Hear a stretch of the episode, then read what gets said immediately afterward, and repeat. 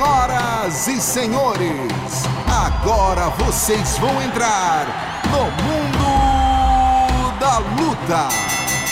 It's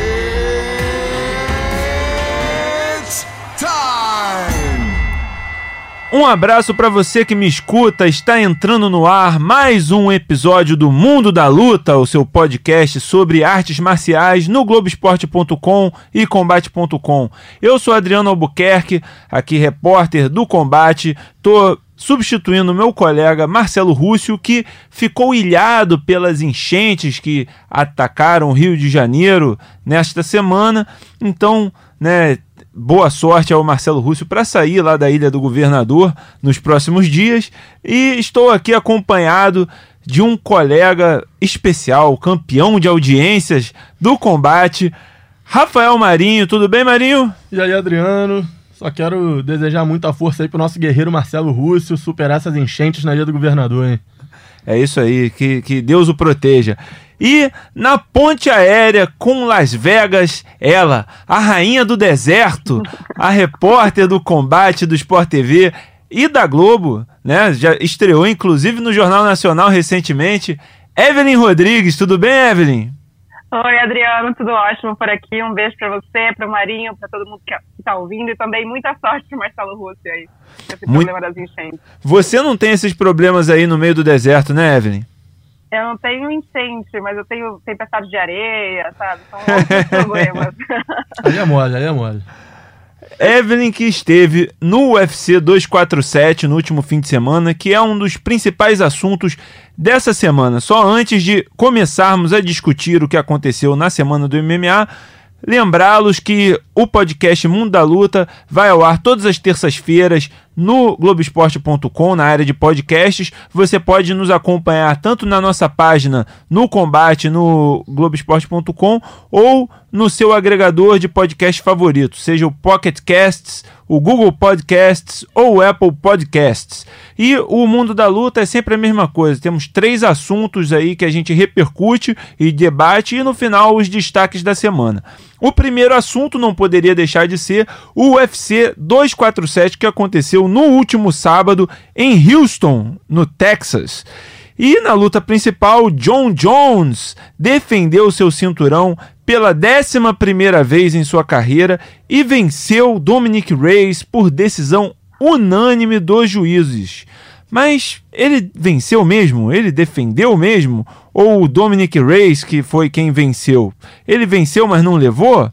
O, o desafiante fez uma bela luta contra o John Jones, mas acabou que os juízes deram a decisão para o John Jones. O que, que vocês acharam do combate, meus amigos?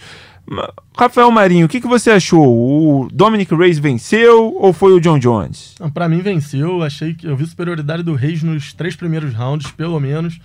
É, o quarto round eu acho o round mais duro, mais difícil de pontuar. Os três primeiros eu pontuei seguro vitória do Reis. Para mim, mais volume de golpe, golpes mais contundentes. É, achei um John Jones mais lento do que o normal, com poder de reação mais lento, mais pesadão e pouco ativo durante a luta, né? A gente viu o John Jones fazer o jogo dele mesmo no, já pro fim da luta e no quarto round ele começa a ficar mais ativo, para mim ganha o quarto round por pouco e o quinto round ele consegue ter o único round dominante dele, mas para mim foi vitória do Dominic Reis, para mim foi garfo inclusive, hein? Eita, ó, já, já jogou a responsabilidade aí pro, pros juízes. já chamou de garfo. Evelyn, na sua opinião, foi garfo ou dá para entender uma decisão ali pro John Jones? Para mim a luta foi muito parelha, assim, eu acho que os dois primeiros rounds eu tinha, eu assisti os dois primeiros rounds na arena, com aquela emoção da galera gritando e tal, então para mim tinha dado Dominique Reis nos dois primeiros. No terceiro round, a Valentina chegou para eu entrevistar e aí eu acabei não assistindo o terceiro round lá, assisti depois o quarto e o quinto. E aí eu tentei rever a luta no avião ontem, voltando para casa. E eu achei que o segundo round foi um round mais parelho do que o terceiro e que poderia ter ido pro John Jones. Então, assim, para mim, 48-47 pro John Jones não seria nenhum absurdo, sabe? É uma luta parelha, a gente sabe que quando é o campeão que está lutando ali, o desafiante tem que realmente derrotar o campeão. O Dana White, inclusive, falou para mim lá atrás: olha, eu dei três rounds pro Dominique Reis, dois pro John Jones, mas eu não sou juiz. É, e quando você deixa nas mãos do juiz, você está realmente sujeito né, a isso. não acho nenhum absurdo. O que eu achei um absurdo foi o juiz que deu quatro rounds pro John Jones, que aí eu acho que estava vendo, sei lá, uma luta que ninguém viu, entendeu? Eu achei a luta super parelha. Eu, no momento ali, dei a vitória pro Dominic Reis, mas é o que eu falei, assisti o terceiro round meio que de rabicho de olho. Só que depois, quando eu reassisti, eu entendi o juiz que deu o segundo round pro John Jones. Então, para mim, foi uma luta parelha. Eu sei que tem muita controvérsia, muita gente falando que foi roubo, que foi gato, não sei o quê, mas, na minha opinião, eu entendo porque ele manteve o cinturão. É, eu quero discutir mais para frente, que a gente ainda vai falar de pontuação, né? Eu queria discutir arbitragem e, e juízes mais para frente. Mas agora, assim, sobre essa luta, eu também eu vendo ao vivo, né, e trabalhando aqui, fazendo o tempo real, você está ali digitando, às vezes você perde a atenção um pouco do que está acontecendo na TV, e eu pontuei vitória do John Jones justamente no segundo round, quarto e quinto rounds. Né? E depois, revendo com calma duas vezes a luta né, é, na TV, eu realmente vi que o, o Reis vence o segundo round, pelo menos na, na minha opinião. Mas é, é, é isso, é, é o, o, julgamento de lutas é subjetivo. Então, os juízes, cada um tem o seu ponto de vista colocado num local ali, né? É, então, uhum. eles podem ver alguns golpes que entraram que nós não vimos. Eles podem não, não ver um golpe que entrou que ele, e eles não viram por causa do ângulo também. Então, é muito complicado isso. E essa luta é uma luta especificamente que é bem parelha, tem momentos ali difíceis de, de pontuar, de ver se entrou um golpe ou não entrou. Isso é uma coisa que é muito difícil numa luta do John Jones, inclusive, Exato. porque ele esquiva muito, né? É, então, por isso muito eu não. golpe passando no vazio, né, Adriano? A gente vê o volume de golpes do Dominic Reis é absurdo nos dois primeiros rounds, mas tem muito golpe que não conecta e a torcida em volta gritava muito. Exatamente. Tinha muito aquela impressão que realmente tinha pego. E quando eu fui rever a luta com calma depois, né? Eu percebi que muito golpe passou no vazio. Ele acerta muito mais golpes do que a maioria dos adversários do John Jones conseguiram acertar nele, golpes assim significativos, né? Mas tem muito golpe que passa no vazio e que dá aquela falsa sensação de que, oh meu Deus, foi muito maior. Não foi muito maior a quantidade de golpes que ele acerta do que a quantidade de golpes que o John Jones acerta. E tem alguns golpes no segundo round que eu questionei muito assim, olha, eu achei que o John Jones foi, teve mais efetividade em alguns golpes, entendeu? Exato, exato. E, e é, é por isso que eu hesito em dizer que, que é um garfo, entendeu? Até porque a gente, já, a gente já ouviu gente falando que foi um garfo a, a luta dele contra o Marreta. E que foi, agora vendo a do Reis, foi uma luta até mais parelha do que essa do, do Dominic Reis contra o John Jones, na minha opinião. Concorda, Marinho? Concordo. Aquela luta é muito mais difícil de pontuar, na minha opinião. Aquela luta é uma luta que tem muito menos golpes conectados. É uma luta que, na minha opinião, o John Jones venceu aquela luta. Marquei 3 a 2 aí, mas se fosse 3 a 2 pro Marreta também não acho nenhum absurdo. Essa luta eu já acho diferente. Por mais que tenha tido muito golpe no vazio, ele coloca os golpes mais contundentes o tempo todo ali nos três primeiros rounds. Ele é que dita o ritmo da luta, ele leva a luta pro John Jones. Então, eu vi o John Jones muito passivo na luta, é, inclusive entrando muitos diretos por dentro da guarda dele, muito jab direto entrou ali por dentro da guarda dele, coisa que a gente não está acostumado a ver nas lutas do John Jones. Então eu confesso que eu não vi muita dificuldade de marcar os três primeiros rounds a favor do Reis por isso. O Reis coloca os principais golpes o tempo todo ali. Nos dois últimos rounds a situação já começa a mudar e acho que muito pelo cansaço do Reis também no último round principalmente, que se desgastou muito na luta, foi uma movimentação incessante aí, um jogo de pés muito eficiente dele o tempo todo. É, por isso que eu acho que uma vitória clara do Reis nessa luta. Fala, Evelyn. Não, eu ia falar que o engraçado é que apesar dessa luta ter sido mais parelha, né, o Jones ganha na decisão unânime.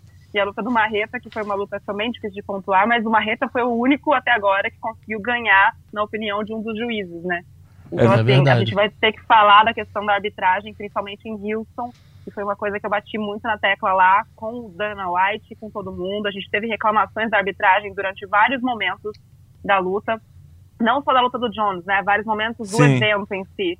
Então, é, eu acho que isso também influenciou, mas é o que eu falei, assim, no segundo round, quando eu voltei para assistir com calma, porque lá na hora a pessoa não tem isso de replay, de conseguir rever o ângulo, o que, que entrou mais ou menos, né? Ele tem que entregar o papel da papeleta ali a hora que acaba o round, né? Sim. Quando, como é que você pontuou. revendo, a gente consegue, ah, não, esse golpe foi mais efetivo do que aquele, mas o, a questão é o momento ali em que o juiz está sentado na frente do octógono analisando. E para mim não é nenhum absurdo dar o segundo round pro John Jones. É, e, falando sobre o John Jones especificamente, será que ele ainda é o mesmo de antes? Já são duas lutas seguidas em que a, a vitória dele é contestada. Né? Será, que, será que depois agora do UFC 247 ele ainda tem uma moral para subir para os pesos pesados, como vinha sendo falado? Ser, ou será que tem, tem que fazer essa revanche imediata? O que, que você acha, Evelyn?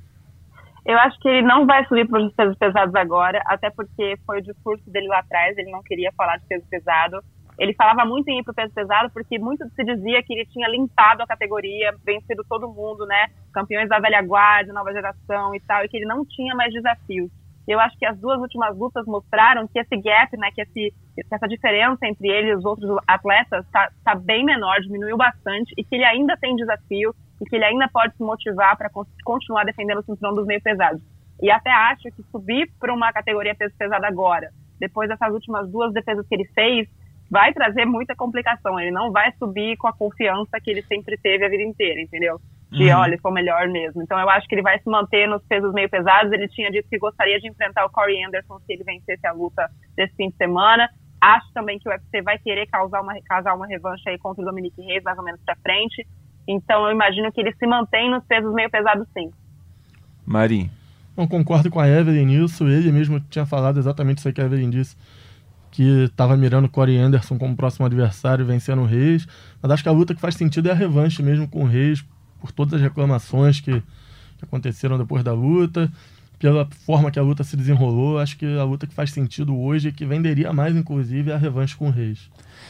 E, e quanto a, ao nível do John Jones, você acha que ele não é mais o mesmo? Eu, eu, a, a, gente estava comentando outro dia aqui na redação, né, ontem, se não me engano, que é, ele está um pouco mais lento, tá, parece mais pesado, né? É, parece mais forte fisicamente do que nas, nas lutas anteriores e a gente não sabe se, se isso está influenciando diretamente no desempenho dele.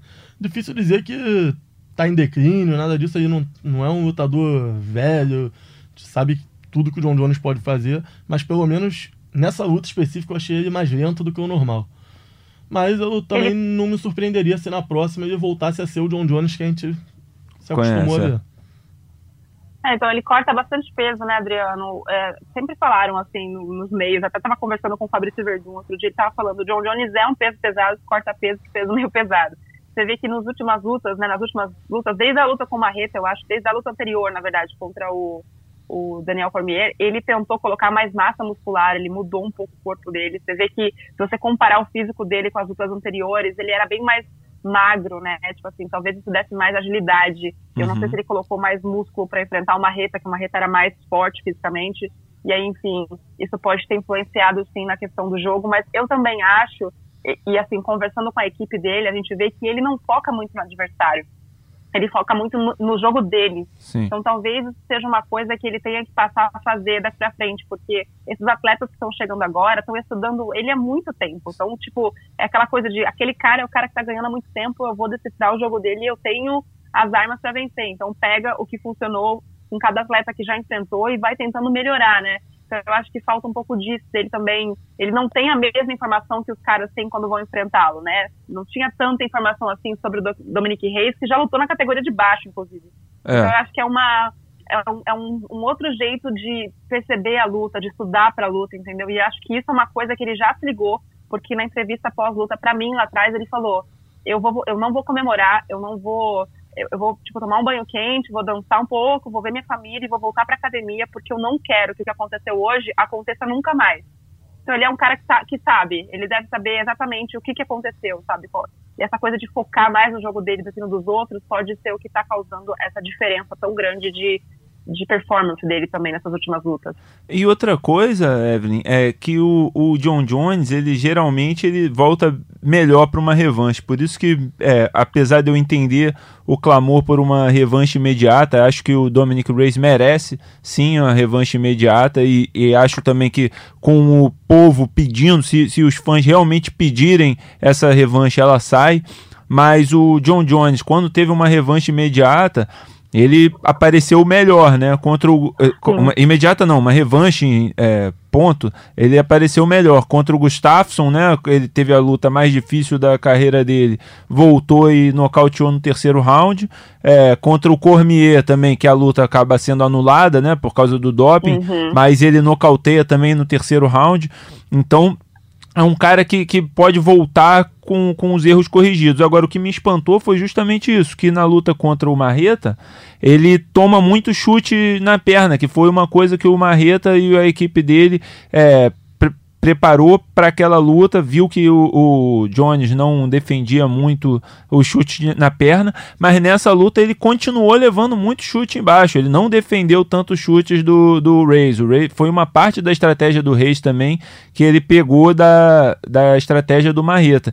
Então, né, é, justamente, será que ele está prestando atenção no, nos erros dele, nas coisas que ele pode melhorar? Acho que, como você disse, o que, que ele falou ali, que ele agora vai ter que prestar mais atenção em, nos adversários dele, em vez de só focar nele mesmo e, e nas coisas que os outros adversários dele expuseram sobre ele para as próximas lutas. Agora, o UFC 247 não foi só John Jones e Dominic Reyes. A gente teve também uma outra disputa de cinturão e que aí foi um domínio é, incrível da campeã peso mosca Valentina Shevchenko. Ela nadou de braçada, ela está nadando de braçada no peso mosca. Não deu nenhuma chance para a desafiante americana Caitlin Chukagian. Venceu a luta quando quis nocaute no terceiro round, né? Nocaute técnico no terceiro round. Foi muito parecido, né, Marinho, com a luta dela com a Pedrita. A única diferença é que o árbitro foi na hora certa e encerrou a luta. Não permitiu que a Chukagian fosse uma guerreira. Né? Exatamente, né? não permitiu que a Chukagian fosse guerreira. Agora, após a luta, a, a Valentina falou que tem outras opções ali no peso mosca, que é, pode enfrentar a Roxane Modafferi, a nossa brasileira Jennifer Maia ou a Joanne Calderwood. Mas alguém ainda é páreo para ela na categoria? Vocês veem alguém, alguma dessas que está agora na categoria, em condições de vencer a kirguistanesa, Marinho? É, eu não vejo nenhuma. Para mim, a Valentina mais rápida, mais habilidosa, mais forte que todas as suas adversárias, mais completa do que todas elas. Acho que se olhar categoria por categoria, é a maior discrepância do campeão para os outros lutadores da divisão. Não, não vejo uma diferença tão grande de, de, qualidade entre o campeão e os potenciais desafiantes, comparando a Valentina com, com os outros. Então, acho que ela ainda vai ser campeã dessa divisão por um bom tempo. Evelyn, a Amanda Nunes é a única pessoa que tem chance contra a Valentina Shevchenko no momento? Eu acho que sim, e eu acho que essa luta está um pouco mais longe de acontecer, até por conta da, da, diferença de peso entre elas, né? A Valentina se encontrou na categoria peso mosca, a Amanda lutando na categoria de cima e com, com possibilidade de subir mais uma vez e fazer uma defesa de, de título na categoria peso pena.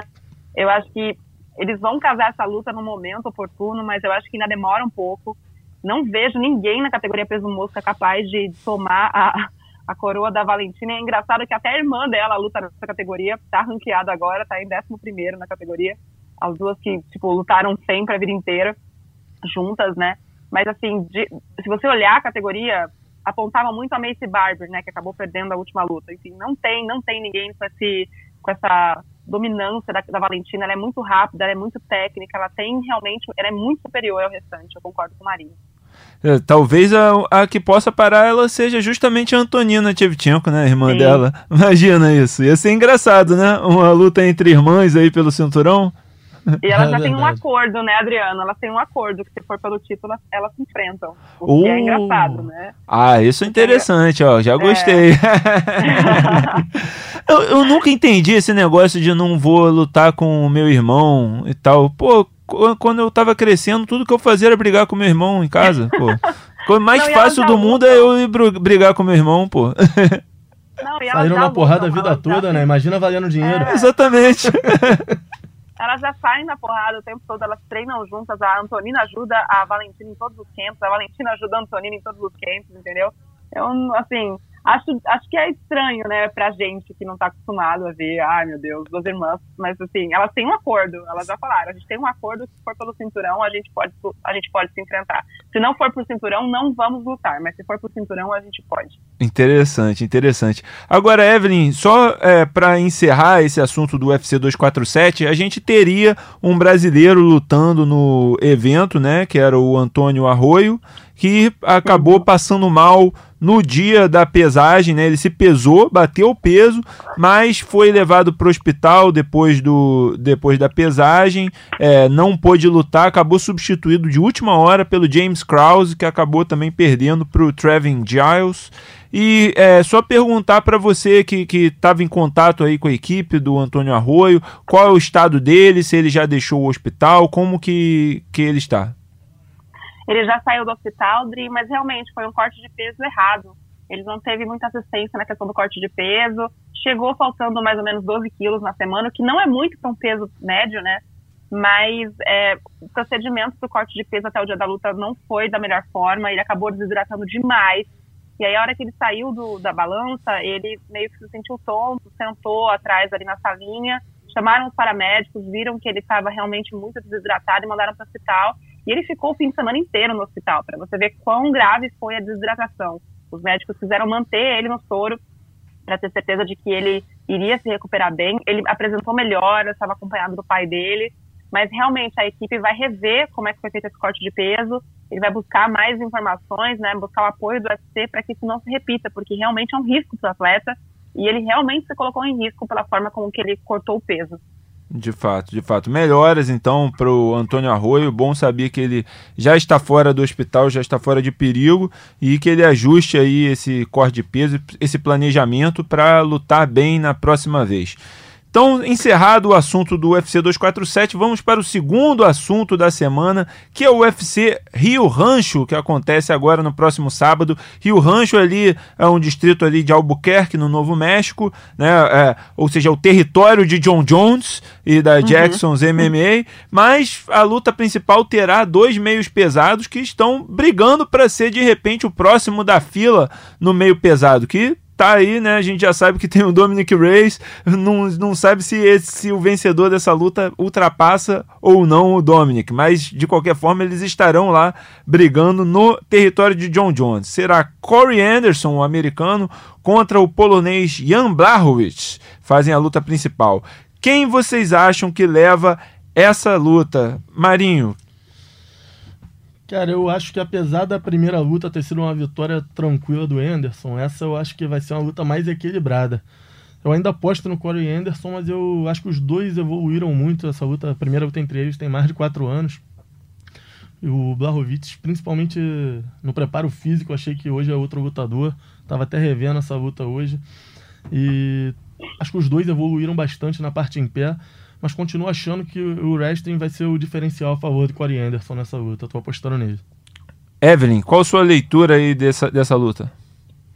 Eu concordo com o Marinho, eu acho que eles evoluíram muito nas últimas lutas. O Blachowicz, inclusive, depois que lutou com, contra o Marreta, veio treinar com o Marreta, né? Treinou aqui na, na, em Las Vegas, acabou meio que adotando um pouco das, das, dos movimentos característicos do Marreta no, no jogo dele. Eles se tornaram, inclusive, amigos. Vejo o Corey Anderson melhor, eu acho que ele vai acabar vencendo. Eu estou apostando no nocaute aí do Corey Anderson, mas é, eu acho que vai ser uma luta bem equilibrada. Alguma chance de do vencedor dessa luta ser o próximo candidato, o próximo desafiante? Eu acho que sim, até pela vontade que o John Jones já disse de enfrentar o Corey Anderson, que ele vem falando muito, né? Antes, de enfrentar, antes da última luta dele contra o Johnny Walker, ele disse: ninguém olha para mim, não sei o que lá, eu tô ganhando, tô com, tô com essa, com essa sequência de vitórias e vocês não querem me dar a luta pelo cinturão. E ele começou a provocar o John Jones, e o John Jones meio que se irritou um pouco e falou: não, eu vou, vou antes de subir peso pesado, eu vou enfrentar o Corey Anderson. Então eu acho que dependendo de como ele ganhar, se ele ganhar, é capaz deles quererem dar essa luta antes de dar revanche contra o rei do John Jones. Marinho, o que você acha? Então, eu concordo com a Evan, acho que acho que eles tinham muito mais chances de ser de, do vencedor seu próximo desafiante antes dessa luta de sábado. É. Mas com essa questão do Reis aí, com a luta que fez, a situação ficou um pouco mais difícil para eles. É, eu também acho, acho difícil, principalmente se o Blachowicz vence a luta, porque ele é, fez lutas sem graça aí contra o, o Jacaré na última apresentação é, não tem muito nome, não tem é, muito carisma. A, a, vitória dele do Jacaré, depois ele faz o desafio mais sem graça da história da, do UFC pro John Jones. Ei, pô, vamos, vamos lutar aí, pô, tô quase acabando minha carreira. Pô, meu amigo, assim, tu não. Não te comoveu, não, André? Não convenceu ninguém. É, então, assim. É, o, o Corey Anderson talvez tenha alguma chance pela história que ele desenvolveu, mas se, acho que depois dele ter nocauteado o, o, Johnny Walker no primeiro round em Nova York, se depois disso ele não recebeu o title shot, agora, depois dessa luta aí do Dominic Reyes, duvido muito que ele receba esse title shot agora. Então, é, vamos ver, mas vamos ver. Quem sabe se ele faz algo espetacular contra o Ian é. Blachowicz. Na coluta principal temos Michel Pereira, o paraense voador, de volta ao octógono e ele encara uma lenda do MMA, Diego Sanches, campeão do primeiro TUF, do primeiro The Ultimate Fighter americano no, no peso médio na época. A luta é no peso meio médio e é na casa do americano, porque Diego Sanches também é de Albuquerque, ali também da região de Rio Rancho. Então vai estar tá em casa, vai estar tá com a torcida dele. E ele a gente conhece, né? O cara que baba sangue, vai para cima, não quer nem saber. Então, Marinho, você acha que essa é aquela luta que não pode ter gracinha, cambalhota, polichinelo de cabeça para baixo? ou, ou você acha que não? O brasileiro pode manter aquele estilo dele lá, todo é, maluco, todo é, cheio de, de cambalhota, e tem chance de vencer esse americano veterano, raçudo. Cara, se a gente for pensar de forma racional, nenhuma luta é boa para fazer isso, né? nenhuma luta é boa para tu dar um salto mortal para acertar teu adversário. Mas eu acho que é um casamento de luta que pode ser bom pro Michel. O Diego Sanches está claramente em declínio na carreira. Tá aí já. Acho até que já devia ter aposentado, não que eu tenha que achar nada, mas. Claro, claro. Ele já vem mal há muito tempo. É, acho que é uma luta boa. Ele garantiu que vai manter o estilo dele. O Sanches é um cara que luta muito aberto, recebe muito golpe. O, o Michel, quando tá com o gás em dia, ele é um cara que coloca muito golpe, que tem volume, por mais que faça as piruetas dele lá, ele é um cara que é agressivo. Então, contra se ele conseguir resolver essa questão do gás, talvez dosando, apesar dele garantir que não foi isso que fez ele cansar, que foi corte de peso, mas a gente só vai descobrir isso no sábado. É. Se ele de repente dosar um pouco mais, ele acho que ele consegue vencer até com relativa tranquilidade. Evelyn. Eu. eu concordo com o Marinho. Eu acho que assim, o Sanches já passou, né, da, da fase dele do auge da fase da carreira dele, mas ele surpreendeu aí ultimamente, né? Ganhou duas lutas seguidas contra, contra o Craig White, depois o Mickey Gall, aí tipo perdeu pro Chiesa na decisão unânime. Então assim, ele estava num, bom momento, assim. Acho que o, o Michel, como ele tá vindo dessa derrota, é, talvez ele acordar um pouco, né? Porque é o que, é o, que o Marinho falou, o Sanches vai entrar, é, tentar de todo jeito naquela maluquice, né? De acertar os golpes, vai estar tá um pouco aberto ele tem que lutar mais sério para conseguir, na verdade, conectar os melhores golpes e, e, vencer. Mas eu acho que o brasileiro tem mais chances de vencer do que o Diego Sanches, que já passou por tudo, né? Altos e baixos, e está realmente em declínio na carreira, apesar de ter surpreendido aí nas últimas lutas. A minha preocupação pro Michel Pereira é que ele não vai ter muito espaço para fazer todas as, as cambalhotas dele, todas as coisas, porque o Diego Santos está sempre andando para frente, está sempre em cima de você, né? Ele dá pouco uhum. espaço para fazer tudo isso. Porém, é, como é, é um cara trocador que gosta de ir para porrada, pro pau Pereira mesmo, o Michel, é, de repente, como é um cara que tem a mão muito pesada, tem golpes muito pesados, pode de repente nocautear rápido até o, o Sanches A gente tem visto justamente quando o Sanches pega caras mais trocadores, mais fortes, assim, que, que acertam boas, boas pedradas, ele não tá se saindo bem, ele tá se saindo bem contra é, caras mais novos, que, que é, né, porque agora todo mundo basicamente é mais novo que ele, que ele enfrenta, mas caras que, que não tem tanto punch, que, que se, ficam mais acuados de repente. É. Então, é, eu, eu acho que ele tem uma boa chance, mas a, a minha preocupação é justamente essa. Se ele não nocauteia, se ele, se ele não nocauteia rápido, se é, será que o gás dele segura para o resto? Porque o Sanches a gente sabe, ele tem gás até o final da luta.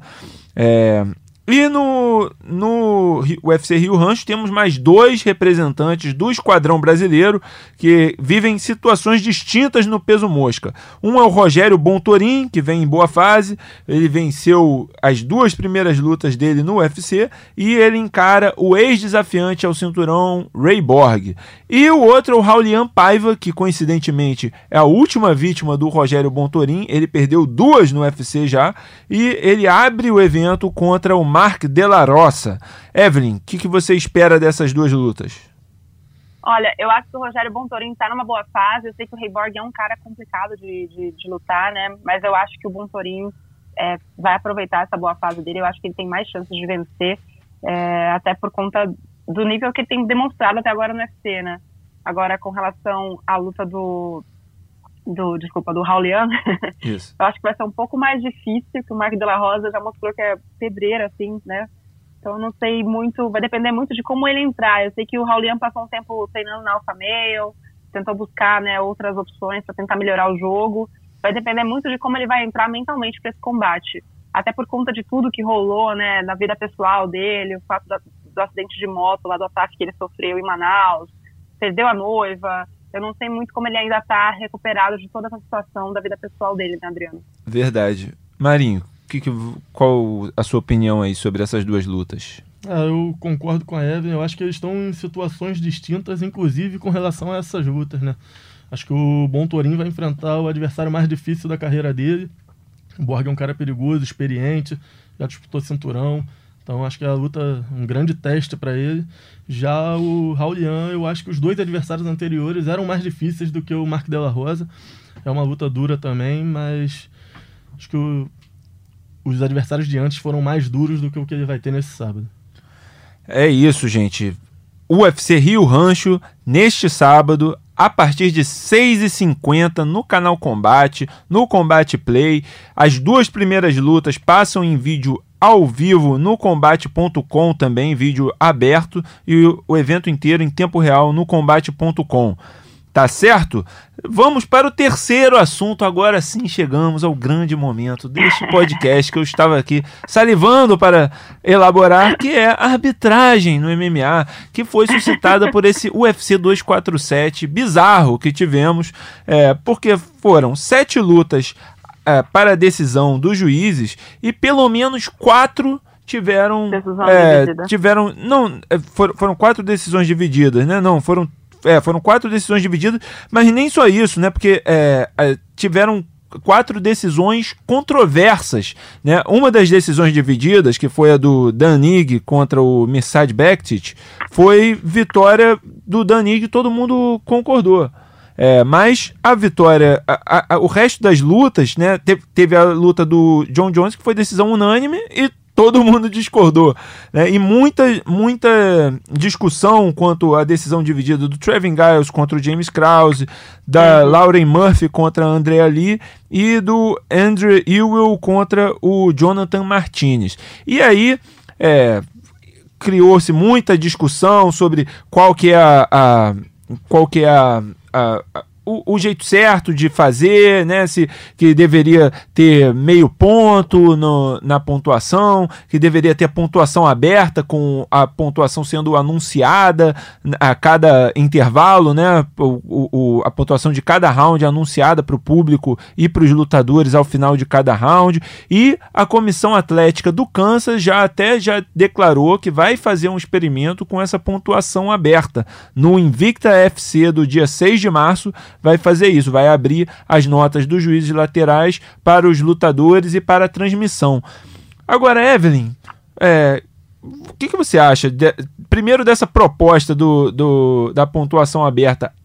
Isso resolve alguma coisa, na sua opinião? Hum, não resolve, eu acho que tira todo o suspenso da luta. Eu acho que, não sei, assim, eu não concordo com a pontuação, com a pontuação aberta, sabe? A gente já teve experimentos assim no boxe e realmente você vê os últimos rounds, assim, quase perde toda a graça. Que o, o atleta que tá ganhando tenta administrar no último, no último round, entendeu? Sempre dá aquela eu, eu, não concordo. O que eu acho que tem que ser feito é uma educação dos juízes, da comiss das comissões atléticas, porque o que a gente vê é muita gente que veio do boxe para, na verdade, é, julgar MMA, não entende muito do esporte, não pontua quedas, não pontua os golpes da forma como deveria. A gente teve mudanças recentes nas regras, entendeu?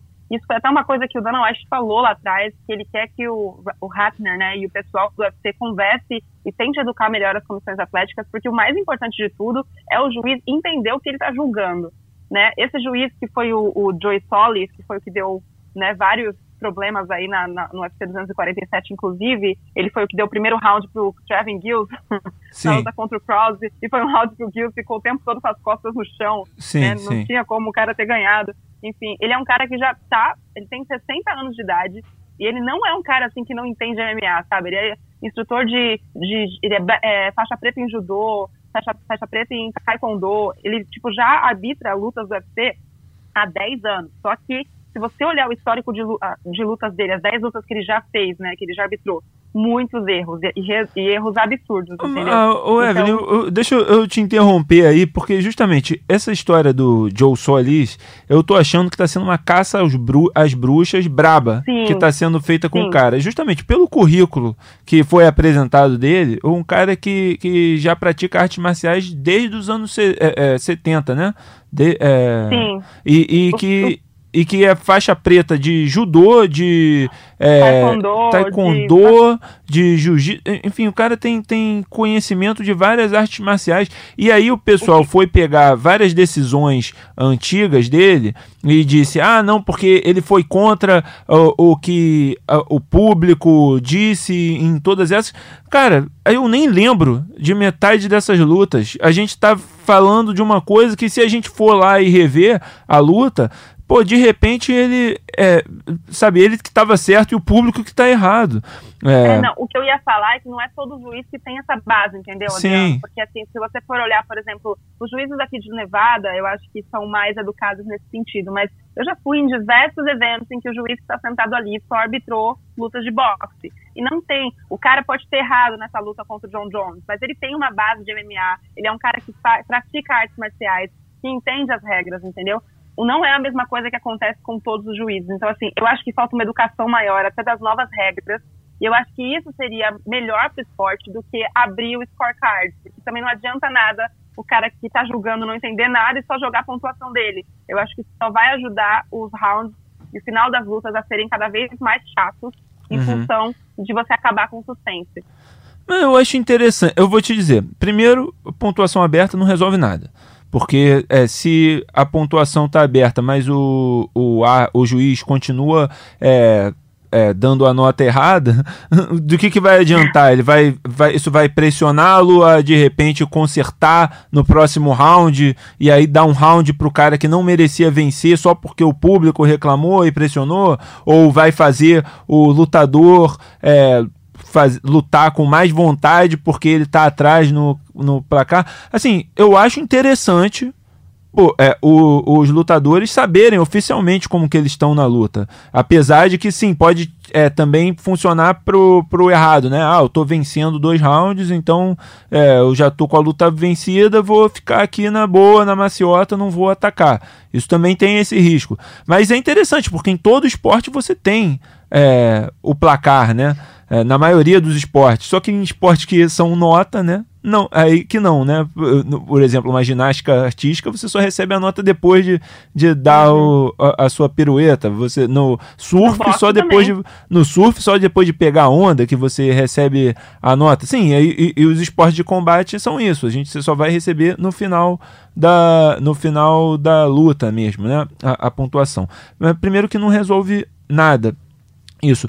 Mas agora eu acho o seguinte: os, os juízes são colocados em posições é, difíceis. ali, né, para arbitrar. Apesar deles estarem do lado da, do octógono e agora é, no UFC eles têm até um monitor para para assistir as lutas em vídeo também, né? Para quando, uhum. por exemplo, o lutador está do outro lado do octógono, ele tem o vídeo ali, ainda assim é muito complicado. O, a gente teve aqui uma palestra né, com o Guilherme Bravo e com o Osiris Maia, da Comissão Atlética Brasileira de MMA. E eles falaram, uma das posições do as posições de juízes no UFC são entre os fotógrafos, né? Então, uhum. Então, dos dois lados que tem fotógrafo, tá lá um comissário, um, um, um, membro da comissão no meio deles, ali julgando. Então, você tem vários caras se acotovelando, várias pessoas se acotovelando do teu lado, tentando pegar, entrando com a câmera às vezes na tua frente, para tentar pegar o melhor ângulo de uma, de uma luta. E você tá ali tentando prestar atenção. Né? E o outro está do lado da porta do cage. Então tem uma, tem uma pilastra na frente, praticamente, né? Do lado. Não, não, você tem uma visão é, prejudicada. E, enquanto que é, o pessoal da transmissão está tá com a, o vão livre, o, o pessoal dos corners estão com vão livre, tem alguns convidados com vão livre, né? Então acho que pode ser repensado também a posição do, do juiz. E mais do que isso, gente, é o seguinte: são critérios bem definidos ali, né? cada vez mais objetivo, mas a observação é subjetiva. Você tá. Uhum. Enquanto você tiver é, pessoas humanas é, julgando aquilo ali, você vai ter uma um, vai ter a subjetividade. A gente aqui, nós três assistimos a luta é, pela TV com os mesmos recursos e tivemos opiniões diferentes. Claro, a gente a, a, concordou que o Dominic venceu na nossa opinião, mas para o Marinho foi claro a vitória do Dominic Reyes. Para mim não foi tão claro, para você não foi tão claro.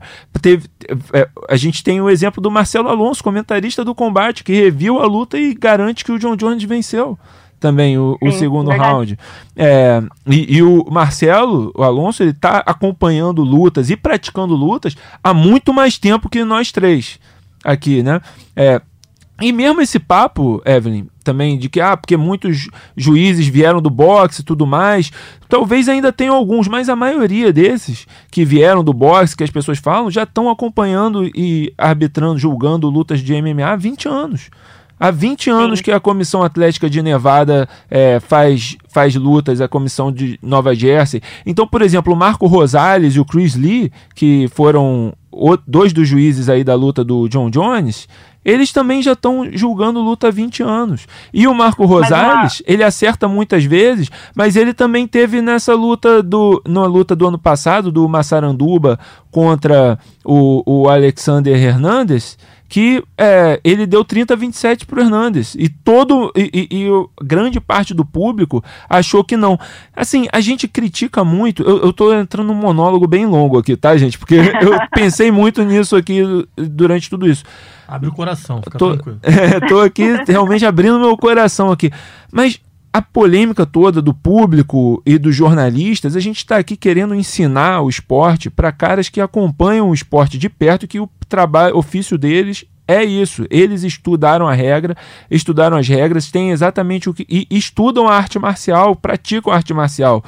A maioria dos jornalistas. Sinceramente, foi mal, gente. Não a maioria dos jornalistas é não pratica e não conhece a regra. Então tá falando que, ah, não, com certeza o, o, coisa isso daqui esse, esse essa pontuação é absurda. Mas se for perguntar o que, que vale mais se é o, é o, o striking efetivo ou o grappling efetivo não vai saber dizer que os dois são iguais. Vai dizer que, que e, e, não vai saber dizer o que, que é um striking efetivo e o que, que é um grappling efetivo. Vai dizer por exemplo que a queda não conta porque a queda tem que, tem que evoluir. E não é verdade. Uma queda conta um ponto. Só que só que, né, você tem que. Tem níveis ali de queda. É, então, enquanto a gente não tiver uma coisa objetiva, a gente vai sempre discordar, vai sempre ter polêmica. Sempre vai ter. Não, eu concordo, entendeu? Adri. Eu concordo com você, Adri. Eu só, só apontei essa questão da educação, porque Houston é um lugar que sempre que vai lutas, isso é uma coisa que todo mundo apontou, inclusive o Dana e todo mundo do UFC lá atrás. Toda vez que o UFC vai para Houston, tem problema de arbitragem, entendeu? Sim, sim, é uma, das, entendo. é uma das comissões que não, que realmente não tem, que eles não trabalham junto, não é uma comissão que apesar de sempre ter evento em Houston, em lutas grandes e tal, sempre que vai para Houston tem problema. Então, o que eles estavam levantando é isso. A gente precisa atuar com a comissão atlética para poder fazer com que todos eles tenham acesso às informações que Nevada está tendo, que Califórnia está tendo, que as outras comissões têm, entendeu? Porque não é assim nos Estados Unidos inteiro. Vai ter lugar que você vai e não vai ter uma comissão que está tão acostumada, apesar de já terem tido outros eventos lá. Sempre que tem um evento do UFC em Houston tem problema, como já teve de outras promoções também, entendeu? Sim, sim. Então, assim, eu concordo com tudo que você falou, até porque julgamento é isso, né? A opinião do juiz. Não interessa se você concordou ou não, é o juiz que está ali pontuando que importa. E é por isso que o Dana White, inclusive, falou: não quer correr o risco, tem que finalizar a luta, não adianta. Isso é uma coisa que estava né, lá na casa do Tufi, estava em todos os lugares essa frase: nunca deixe nas mãos do juiz se você quer realmente vencer. Mas eu também acho que no caso específico do John Jones, o que conta é o seguinte: o cara é o campeão, tá aí invicto há mais de 10 anos, né? Porque a única derrota da carreira dele foi para ele mesmo, podemos dizer assim, um golpe ilegal? Uhum. Então, pro, na visão de um juiz, para o cara realmente perder o cinturão depois de tudo isso, o, o adversário tem que ser muito melhor. E eu achei essa luta muito equilibrada. Você vê, você vai julgar round a round, né? Então, o juiz também tem essa percepção ali do momento. Você tem tudo isso que você falou de gente na frente, fotógrafo na frente, torcida. É, a gente não tem noção da percepção que ele tem ali, apesar do monitor, além de tudo. Então, eu concordo. Acho que não deve ser feita uma, caixa às bruxas, uma caça às bruxas ao Joy Solis mas é importante levantar essa, essa questão de que realmente precisa ter mais informação, mais até para os jornalistas em si que estão ali, porque a gente sempre tem, né, o que os jornalistas acham no play-by-play, vários sites, eu abri, abri agora o MMA Decisions para ver, você tem cinco jornalistas dando a luta para o John Jones e nove dando a luta para o Reis. A gente julga e a gente tem que ir atrás das nossas próprias informações e tal, mas enfim, quanto mais informação tiver disseminada para todo mundo, é até melhor para a gente poder olhar e pontuar da melhor forma, mas isso não vai substituir o juiz, não adianta. É. Eu concordo bem com o que vocês colocaram aí de que a pontuação aberta não é solução, da importância de, de educar os juízes. Eu só discordo bastante dessa questão de ah, o campe... contra o campeão você tem que ser dominante, você não pode ganhar apertado. É, isso é injusto. E... porque para mim isso não existe, não existe essa regra, isso não pode servir como argumento, como muleta para nenhum juiz. Esse cara foi melhor, foi pouco melhor e foi melhor. E a gente já viu outros resultados acontecerem de forma diferente. Exatamente. Ontem a gente estava conversando, você lembrou bem, Adriano. O Cerrudo, quando foi campeão contra o Demetrius Johnson, foi uma luta apertada. E então, eu posso era, citar algumas. Era pra ter sido dado pro Johnson aquela luta? Até poderia ter sido, mas é. não por ele já ser um campeão dominante. Acho que tem que ser, é tem que, que ganhar quem for melhor. Se você olhar na história também, eu tô falando mais por, lembra do Não, eu acho que isso vem muito, eu acho que isso vem muito tipo, do, do, a gente, cultura do boxe, né? É, a gente sim, entende sim. o seu argumento, é. Evelyn, é. mas ao mesmo tempo é o que a gente tá dizendo é o seguinte, isso não pode ser um Exatamente, não poderia. Um argumento, uma entendeu? Regra. Uma regra. Uhum. E, e é o que eu tô falando, por mais que a história mostre vários casos disso, a gente pode citar o Randy Couture contra o Pedro Riso, é, pode citar o próprio John Jones contra o Marreta, é, ou outros casos, mas a gente também tem casos de, de decisões que foram divididas que foram para o desafiante, como a gente acabou de citar o Henry Cerrudo. Eu posso citar o Ben Henderson contra o Frank Edgar. Foi uma luta também é, parelha que deram para o Ben Henderson poderia e, e, quando o Frank Edgar era o campeão. O próprio Frank Edgar ganha do BJ Penn na primeira luta, uma decisão é, que, que teve sua, sua controvérsia. O, é, o, o, Johnny Hendricks, quando perde para o Rob Lawler, Exatamente. é uma decisão dividida. O, o TJ Dillashaw perde também. o cinturão para o Dominic é. Cruz, também numa decisão dividida. Então, assim, acontece. É, eu acho que não pode ser, não pode ser um argumento para o cara ganhar, entendeu? Não, eu não, eu não tô dizendo que é uma regra, mas tô dizendo que se você olhar os caras que estão com, é, tipo, dominantes né, na categoria, tipo, se você olhar é, não vou dizer que na época que o Ben Henderson ganhou, enfim, eu tô comparando o John Jones com o GSP, entendeu? Com essa galera. Se uhum. você realmente olhar, sempre vão pro lado do campeão. A maioria das vezes. Sim, a maioria das vezes, exato. É, enfim, eu. eu, eu...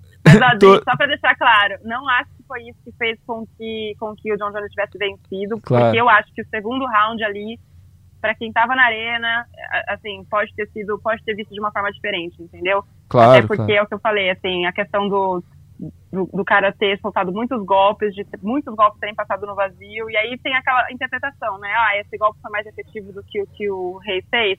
apesar da gente estar tá vendo pela TV, ter reprise e tal, e você realmente conseguir olhar, não é a mesma coisa que os juízes têm ali na hora. Então, Sim. enfim, no caso do John Jones, eu acho que o segundo round foi determinante para que só, só, discordei dos quatro rounds que o Solis deu pro John Jones, entendeu? Claro, claro. E, e realmente é, é, difícil de concordar com esse cartão de pontuação.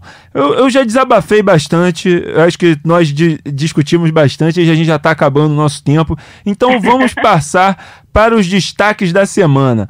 O nocaute da semana veio do UFC 247, que foi a joelhada voadora do Mário Bautista no Miles Jones, né, que aconteceu no card preliminar a 1 minuto e 41 segundos do segundo round, uma belíssima joelhada e se você tem combate play, você pode rever esse lance aí que valeu a pena. Também tá, né, nos melhores momentos no combate.com, você pode encontrar esse nocaute.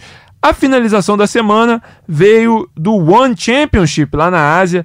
O Yuri Lapicus venceu o ex-campeão Marat Gafurov com um mata-leão muito bem encaixado. Foi um fim de semana de poucas finalizações nos principais eventos, mas esse mata-leão aí do Yuri Lapicus foi muito bem. Ele defendeu uma queda, quedou em seguida e encaixou o mata-leão. Agora, a vergonha da semana, meus amigos, não foi a arbitragem.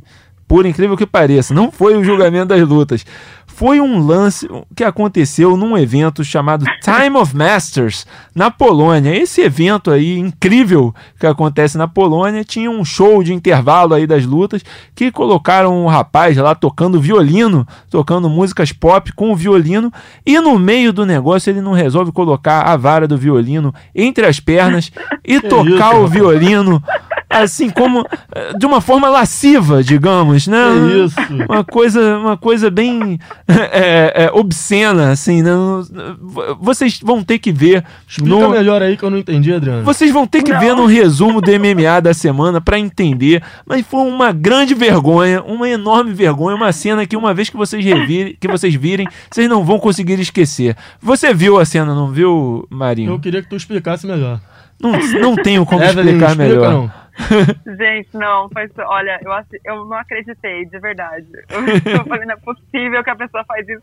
E a cara dele olhando pra câmera como se nada tivesse acontecido é a pior. Não, não dá. Não, a cara de quem tava tendo alheia. prazer fazendo aquilo ali, né? Exatamente. Vergonha alheia dessa cena.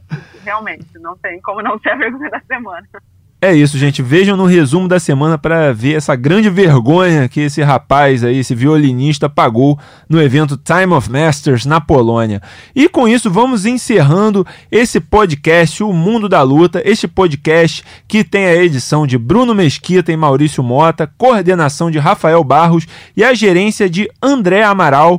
Eu sou Adriano Albuquerque apresentando esse fim de essa semana aqui em substituição ao Marcelo Rússio. Na semana que vem ele volta. Quero agradecer demais a Evelyn Rodrigues, que falou conosco diretamente de Las Vegas. Muito obrigado, Evelyn. Obrigada, Adriano. Sempre um prazer. Um beijão para você, para o Marinho, para todo mundo que está ouvindo. Um abração aqui para o meu camarada Rafael Marinho, que também aceitou vir de última hora aqui para compor o elenco do podcast. Muito obrigado, Marinho. Valeu, Adriano, Evelyn. Até a próxima. Valeu, galera. Até semana que vem. Semana que vem tem mais Mundo da Luta.